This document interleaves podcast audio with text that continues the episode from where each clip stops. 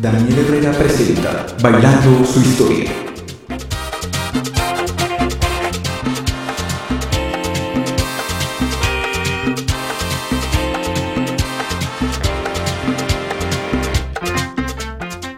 Le damos la bienvenida a nuestros oyentes al segundo capítulo de Bailando su historia, con la continuación de la gran historia musical de la orquesta Los Melódicos. que tú tienes alma mía,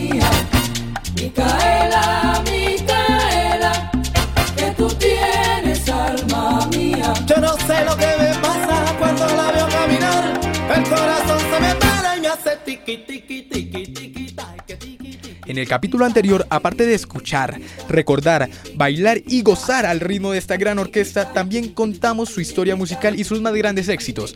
El capítulo de hoy va a estar más inclinado hacia su director, a quien le ofreceremos un gran homenaje. Recapitulando el capítulo anterior, la orquesta Los Melódicos tuvo una gran popularidad nacional e internacional en la década de los 60, 70 y 80, gracias al desempeño de los diversos cantantes que la integraban.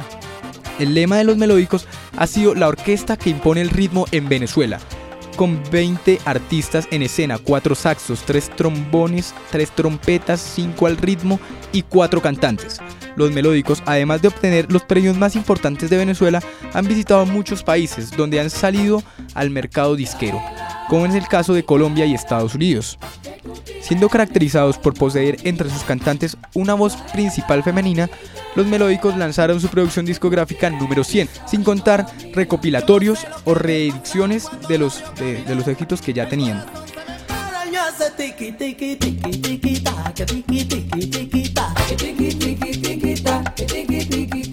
Así que Bailando su historia presenta un gran homenaje a Renato Capriles, el director y fundador de la orquesta Los Melódicos.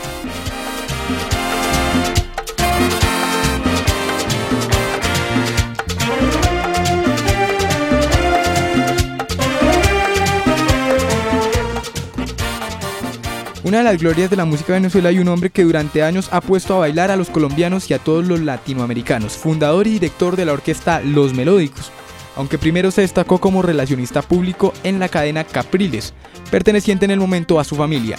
Ese trabajo lo acercó más tarde a la televisión mientras daba sus primeros pasos en la música. Admirador de la Villo Caracas Boys y de Villo Fromenta.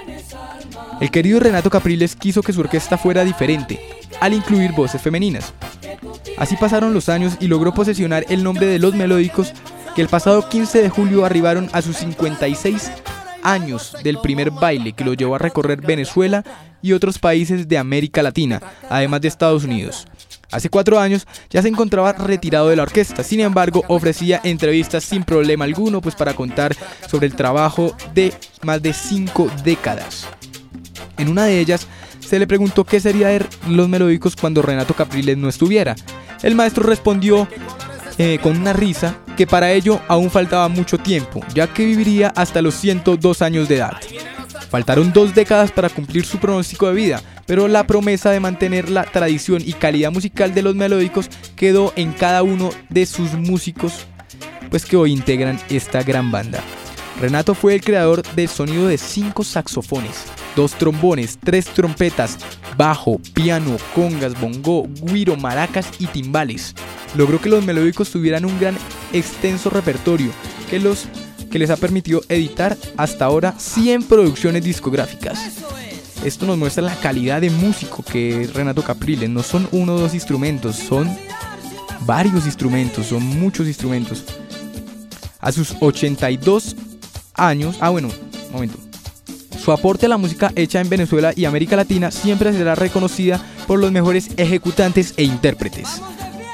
A sus 82 años, el fundador de la orquesta que impone el ritmo en Venezuela ya se encontraba retirado de los melódicos por razones de salud. Sin embargo, esto no le impedía seguir de cerca el trabajo de la orquesta que se encuentra a cargo de Gianna Capriles, hija del fallecido maestro. Los números de su biografía parecen hechos para romper récords. Su banda cumplió 55 años de cantar y bailar sin parar, dirigió más de 100 discos, ganó más de 200 premios nacionales e internacionales y hasta en uno mismo y hasta en un mismo concierto se las arregló para tocar la misma canción 27 veces. El Pombo. Escuchemos el Pombo.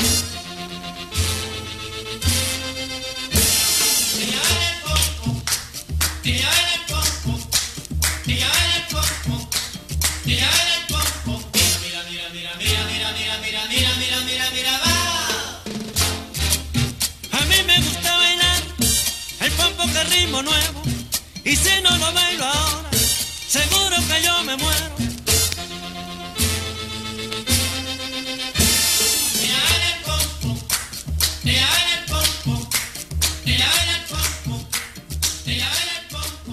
De esa máquina de ritmos salieron cantantes como Rafa Galindo, Manolo Monterrey, Cheo García, Perucho Navarro, Roberto Antonio, Miguel Moli y la famosa Verónica Rey, por nombrar solo algunos de, los artistas quienes entraron a la escuela de Capriles y salieron con la vida hecha.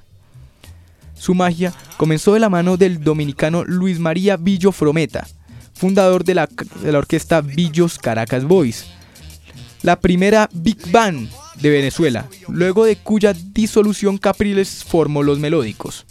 Capriles no tuvo educación musical, pero fue ingeniero de sonido que desde 1958 dio con el tumbao que necesitaban las salas de baile de Venezuela en los años 60 y 70. O sea, este gran músico que tocó, que, que enseñó y que sacó eh, melodías en guitarras, bajos, bongos, guiro, como ya lo habíamos nombrado anteriormente, no tuvo ninguna educación musical. ¿Qué tal esto, queridos oyentes? Durante esa, la época de los bailes, Renato Capriles juntó éxitos como Por un maní, Apágame la vela, El Catre, que todavía se bailan y se bailarán hasta que el Caribe siga bañando a Venezuela y a Colombia. Escuchemos estos grandes éxitos.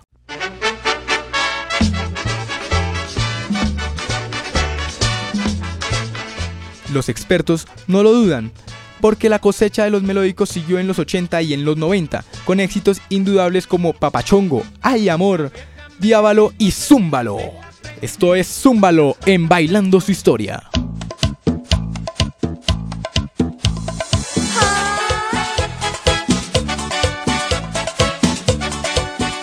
Pero el público fuera de aquí o de allá era su gran consentido. Esa fue su clave. El público era su gran consentido. Allí se daba todo. La banda era el origen de su alegría. Renato Capriles murió el pasado 3 de julio en Caracas a los 82 años, tras una semana de luchar contra la neumonía. El corazón del querido músico dejó de latir en una conocida clínica de la capital venezolana, donde estuvo en compañía de sus familiares y amigos más allegados. En Venezuela, Colombia y Latinoamérica no lo lloran, le agradecen. Muchas gracias maestro.